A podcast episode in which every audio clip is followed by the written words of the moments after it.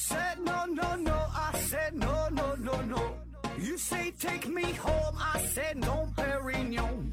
You said no, no, no. I said no, no, no, no. No, no, no, no.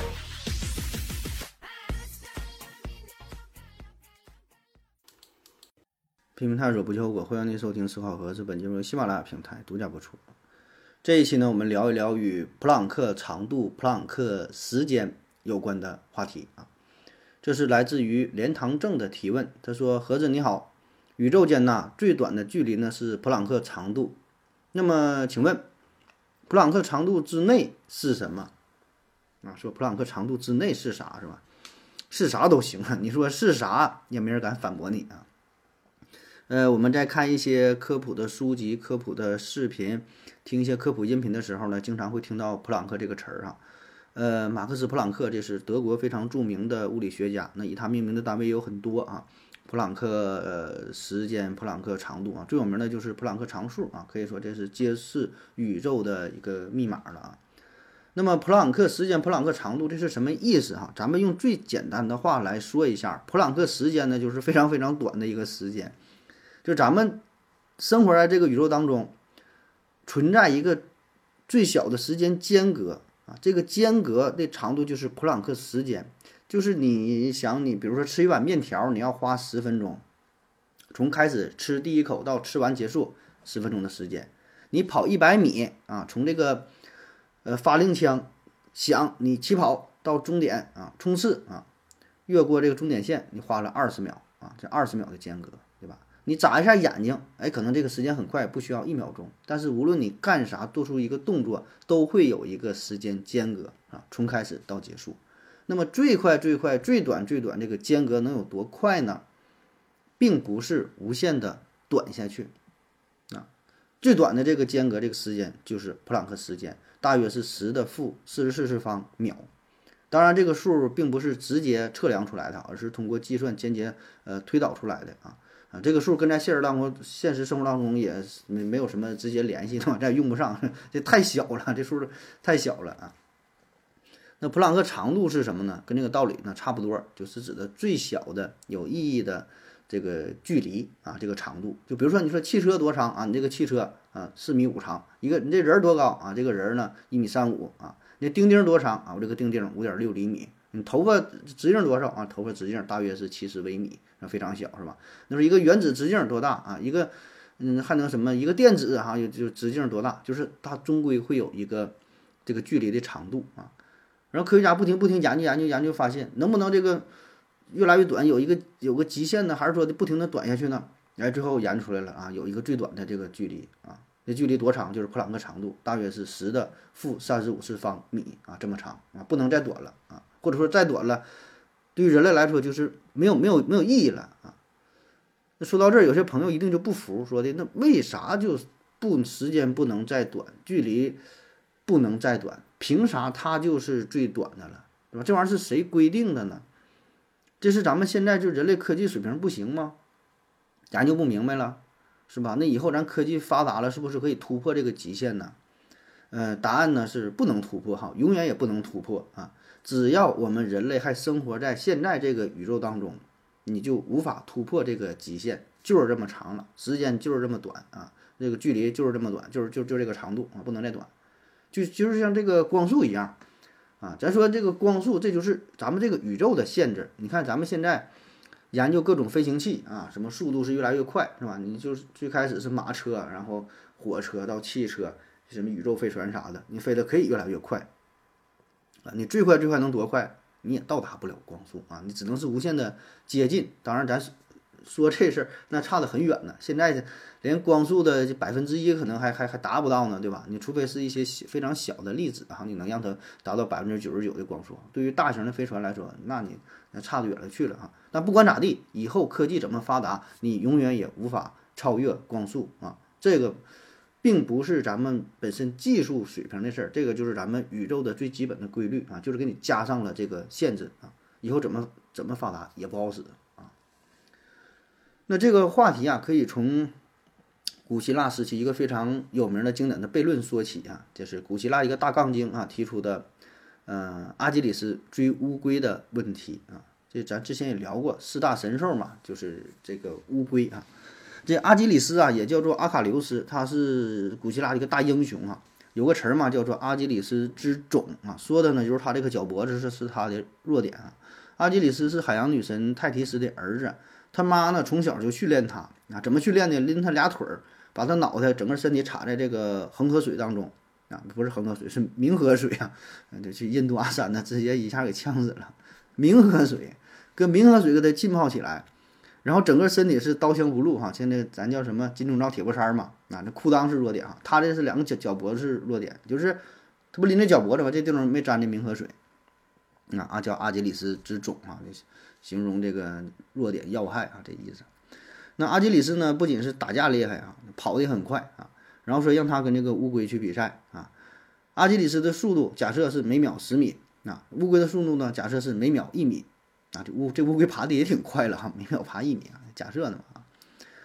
那为了公平起见呢，先让乌龟爬出一百米，然后阿基里斯搁后边追他啊，他在前面跑啊，阿基里斯在后边追呀。那么芝诺给出的结论就是，这个阿基里斯永远追不上乌龟，因为什么呢？你阿基里斯你往前跑，你不跑了一百米嘛，就是原来乌龟出发的这个位置，那么乌龟呢又往前跑了十米，对吧？然后阿基里斯又往前追，乌龟呢又往前跑。你这再追上这十米呢，人家又跑了一米；你再追上一米呢，人家又往前跑了零点一米，就如此循环下去。不管你怎么追，你能无限的接近，但是呢，你永远追不上。就是你每次追到了之前乌龟起跑的这个地方，人家呢又往前爬出了一小段儿，虽然是很小，但是总会有这么一小段存存在哈，越来越小啊，这就是个悖论啊。因为咱也知道啊，在现实生活当中这种事儿呢不可能发生，对吧？一跑保证很快就就就追上了啊。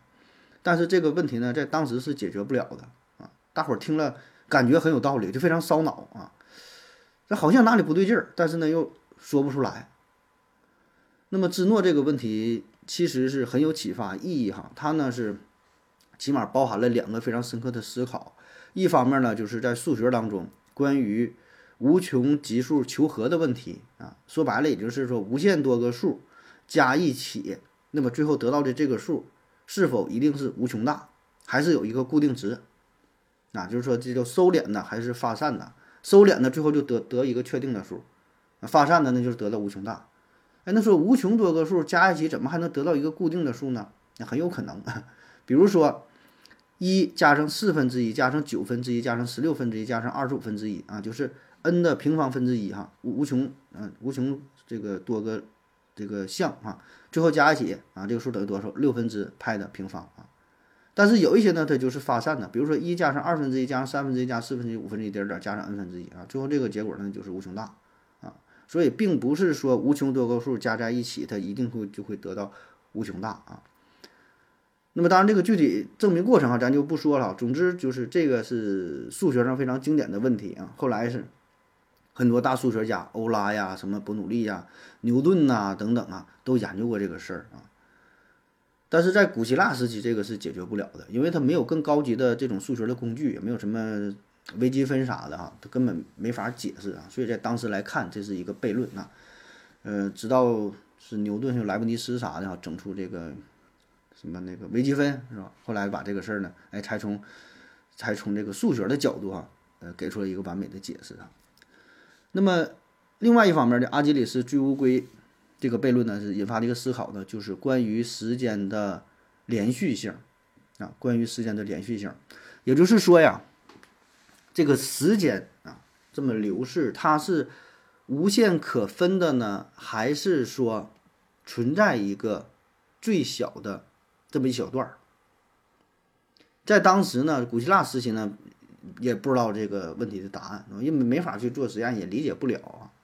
直到过了很长很长时间，就大约在一百年前吧，创立了这个量子力学的时候，咱们才意识到了时间也不是无限可分的，时间是有一个最小的间隔嘛，就这个普朗克时间啊。那么举一个不太恰当的例子，就相当于咱们看电影的时候，你看这个电影是非常流畅的，对吧？这个画面啊，什么多少多少 K 呀？又是什么多少多少的各种什么数据啊什么？那么实际上这个电影呢，它是一帧一帧的。所谓这一帧就是这个一个一个画面呗，对吧？只要这个帧数足够多，画面足够多，看起来它就会非常的流畅啊。但无论它多么流畅，这一部电影它这个帧数一定是有限的，一定不是无限可分的。其实就相当于一张一张画嘛，放在一起，对吧？然后快速的、连续的播放起来啊，咱在咱们眼睛上会造成一个视觉停留，然后你感觉这就是一个动态的过程啊。那其实我们看待现实世界也是如此，我们看周围的人呐，这个汽车呀，什么这些动态东西，也可以这样理解啊。只不过这个要比电影要细腻的多的多的多的多，这个帧数要非常非常细腻啊。但是呢，它并不是无限平滑的啊，它是中间是一个一个一个的啊。那么普朗克当时是怎么发现的这个问题呢？哎，他怎么厉害呢？他就能看出来这个世界怎么的就能看出这一帧一帧的，他是发现什么 bug 了呢？啊，这就是物理学上非常经典的两朵乌云的故事啊当中的一朵乌云哈。所谓的这两朵乌云呢，是在一九零零年的时候，英国著名的物理学家啊，呃，威廉·汤姆逊啊，也就是也叫这个开尔文勋爵啊，他呢是在英国。皇家学会上发表了一段演讲啊，因为一九零零年嘛，正好是二十世纪初，那时候科学界是信心满满，因为取得了很多很多的成就，确实就很牛逼。那个时候就是大爆发的时代啊，然后就感觉物理学大厦已经建成，说剩下的只是一些边边角角修饰的工作，你这个安个踢脚线呢，铺个地板呢，买个窗帘啥的，是吧？这大楼骨架已经有了啊，硬装已经完事儿了啊，剩下的就是你。不断的在这小数点后几位进行精确计算了啊，没有什么太大的活儿啊，因为你也不会有什么开创性的进展。当时是这么觉得的哈，嗯，确实也是如此，因为那个时候经典物理学已经是发展到了一个一个极致吧，到了一个天花板啊。哎，但是呢，也意识到了说在物理学当中嘛，还有两个小问题没有解决啊，一个呢就是以太漂移实验啊，另外一个呢就是。呃，黑体辐射实验啊，这这两这两个两个大事儿是吧？当时形容是，呃，物理学界美丽而晴朗的天空当中的两朵乌云啊。以太那事儿咱以后再说哈，咱就说说这个黑体辐射啊。那么黑体辐射这个问题正蕴含着量子力学这个后来这个这个大爆发啊。那么黑体黑体辐射啊，这是啥意思？就是咱们这个世界上哈所有的东西吧。时时刻刻啊，每一分每一秒都在向外边发出辐射啊，可以说任何东西都有辐射，对吧？你这得谈谈剂量哈，不谈剂量谈辐射，那不就是耍流氓？当然，就是这个量吧，很多时候绝大多数都是很小，咱们也感觉不到啊，你也察觉不到，你也你也看不到啊，除非说是冬天很冷，对吧？你烤这个火炉子啊，烧的通红了，你一一感觉这这非常热，对吧？感觉哎，这个这就辐射啊，这也叫辐射，不只是说你家路由器有辐射，只要是说不在。不在这个绝对零度的情况下啊，都会有这个向外散发这个这个辐射物体，任何物体都是如此啊。然后科学家就想这么一个事儿，说的那既然物体都有辐射，咱们就研究研究它辐射的这个能量啊，辐射出的频率啊，跟物体本身的温度之间会存在着什么样的关系呢？啊，咱感觉说温度越高，那辐射越强，那中间是不是得有一个比例啊，得有一个公式啊？对吧？保证能推导出来，是吧？然后就研究研究研究啊，提出了不同的模型，给出了不同的公式啊，很多都是经验性的东西啊。什么叫做经验性的东西？大概一看，比如说啊，二十度的时候啊，这个辐射的能量是一百啊；三十度的时候啊是一百五；四十度的时候是二百。哎，很容易，你看这里边有个比例是吧？就推导出来了啊。当时很多都是这么经验性的，这么这么推导摸索的啊。然后在一八九六年的时候，有个叫做维恩的科学家，他呢就给出了一个经验性的公式啊。这个公式呢确实很好啊，特别是在短波范围内很实用。就他这个公式跟计算的结果，哎，差不离儿啊。但问题是呢，这个公式在长波范围内就会出现严重的偏差啊，可以说差个十万八千里，根本就没法用啊。然后在一九零五年的时候呢，哎，又提出了叫瑞利金斯公式啊，瑞利和金斯啊这俩人啊。那么这个公式呢，在长波范围内与实验数据非常符合，啊，但是呢，在短波范围内不行，就是说它这公式得跟之前那个维恩公式这俩公式你得联合在一起，长波时候用这个，短波时候用那个，能将就着用啊。但是这俩都有自己的缺陷啊。那你凑合用是能凑合用，但是对于科学研究来说，这是非常非常不严谨的你这两个公式保证是不对，因为你要对的话，它不可能怎么还分这个条件怎么还还长还短呢？那这俩怎么都有自己好使不好使的地方？那么这背后一定就是蕴含着什么更加深刻的问题，对吧？保证有事儿哈，保证有事儿，保证哪个地方它就不太对劲儿啊。所以呢，当时对于这个这个黑体辐射的事件啊，这就叫紫外线灾难啊，紫外线灾难。嗯，就是说当时对于这个红外线区域研究的是挺明白了啊，各种理论啥的整的整的是门儿清哈，各种理论啥的都行。但是到了红外，到了这个紫外线这边不好使啊，紫外线这边就是个灾难。那么这个问题到底出在哪儿呢？这帮科学家就研究很久都没都没想得通啊，为啥整不明白？就因为一开始大伙儿就走进了一条死胡同，就是他这个出发点就不对。他们所有研究的出发点都是基于一个默认的条件，能量是连续的。所有这些公公式都是以此作为基础，然后推导的。也就是说，他的第一步就已经走错了。哎，然后这大神普朗克就来了啊，他说：“你们这玩意儿整的都不对啊！你这，我给你们一个 idea 吧哈。”这个能量啊，它不是连续的啊，它是一份儿一份儿的，它有一个最小的单元，不是无限可分啊。那简单简短截说，就是沿着这个思路下去啊啊，就是紧接着就爆发了这个量子论大革命啊，就跟之前传统的那个经典物理学上这个想法就是完全不一样了。那么在一九零零年，普朗克就脱离了经典物理观念的束缚。然后呢，提出了啊新型的这个什么这个黑体辐射啊这个公式啊这个想法啊，他就是假定说这个物质辐射的能量呢是在不连续的情况下啊，就是说的它这个能量只能是某个最小能量的整数倍，就相当于说盖这个房子对吧？你你得用这个砖头一个砖头，咱假设说不能再劈成两半了，保证是有整数多个砖头给盖成的啊。所以这个理论啊，马上就开辟出了物理学一个新的领域，就是这个这个呃量子力学啊。那么也就是说，这个原子并不是连续的吸收和放出能量啊，都是断断续续、小份儿小份儿的啊。还有比如说咱们这个看这显示器哈，你看这显示器画面是挺清晰的，是吧？是是四 K、八 K 多少 K，没有用。你给它无限放大之后，你发现它还是一个一个小像素组成的，一小一小块组成的，不是无限可分。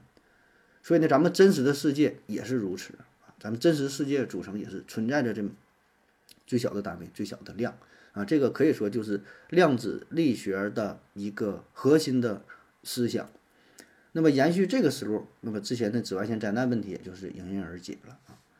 那根据普朗克提出了量子力学的这个理论，那么科学家们很快啊就是算出来，呃，物理学上这最小的距离单位就是这个普朗克长度的事儿啊。那么具体怎么算的啊？这里边涉及到什么引力常数啊？光速啊，普朗克常数等等吧，哎，反正这个大概意思是能够理解，是吧？就是因为它存在最小的份儿嘛，它这个最小的距离呢也是固定的啊。如果说再小啊，你比你把这个数字哈缩小到普朗克长度之内，是什么？有什么东西啊？这问题呢，只能说是没有什么意义啊。这个问题就有点类似于说宇宙之外啊是什么？起点大爆炸之前，宇宙是什么样？就是这类问题都超出了我们认知范围，超出了我们想象力的范围，所以只能只能说你你说啥也都对，是吧？因为它没有意义，我们没法去研究啊。咱举一个不太恰当的例子啊，就比如说这个普朗克尺度之内啊，有这么一个空间，对吧？你保证比这小的数还有，你说多小的数，咱都能找到一个比它小的还小的数，对吧？有这么一个空间，哎。说有这个空间当中有什么？有一个微型的奥特曼，老小老小的奥特曼了啊！那不管这地方放的是泰罗还是放的是迪迦，那么在普朗克尺度之内的这个奥特曼是谁？对于咱们现实的世界来说都一样。首先，咱们观测不到这种这种区别，你看不到这里边放的是泰罗还是迪迦，永远也看不到。咱们的探测技术永远也永远发现不了这个问题。其次呢，这种差别对咱们这个宇宙也不会产生任何影响。里边放哪个奥特曼都行，咱们世界该怎么运行还是怎么运行。啊。换句话说，如果说我们能够穿越的话，如果穿越到过去啊，十年前，然后呢，到达一个什么原子分子什么什么内部哈，到达这个普朗克长度这个尺度以内哈，把这个泰罗奥特曼换成了迪迦奥特曼，对于这个整个宇宙、整个这个世界的进展没有任何影响，就是该怎么运行还是怎么运行，不会产生任何影响。所以呢，这就是说讨论这个内容没有意义。啊，为什么没有意义？观测不到，也影响不到我们。那么类似的，还像说宇宙之外哈，到底是什么东西，是吧？你这随便怎么说都行啊，怎么说都行啊。有人说宇宙之外还是无尽的空间，有人说宇宙之外是个大水泥墙，哈，你说这宇宙的外边是一层层的奶油，说啥都行啊，因为我们永远也不会知道答案，这些东西永远不会影响到我们的现实世界，所以这就叫没有意义哈，随便怎么去说都可以。好了，以上就是今天的全部内容，感谢各位收听，谢谢大家，再见。感谢您的聆听。如果您也想提问的话，请在喜马拉雅平台搜索“西西弗斯 FM”，在最新一期的节目下方留言即可。欢迎您的参与，我在这里等你哦。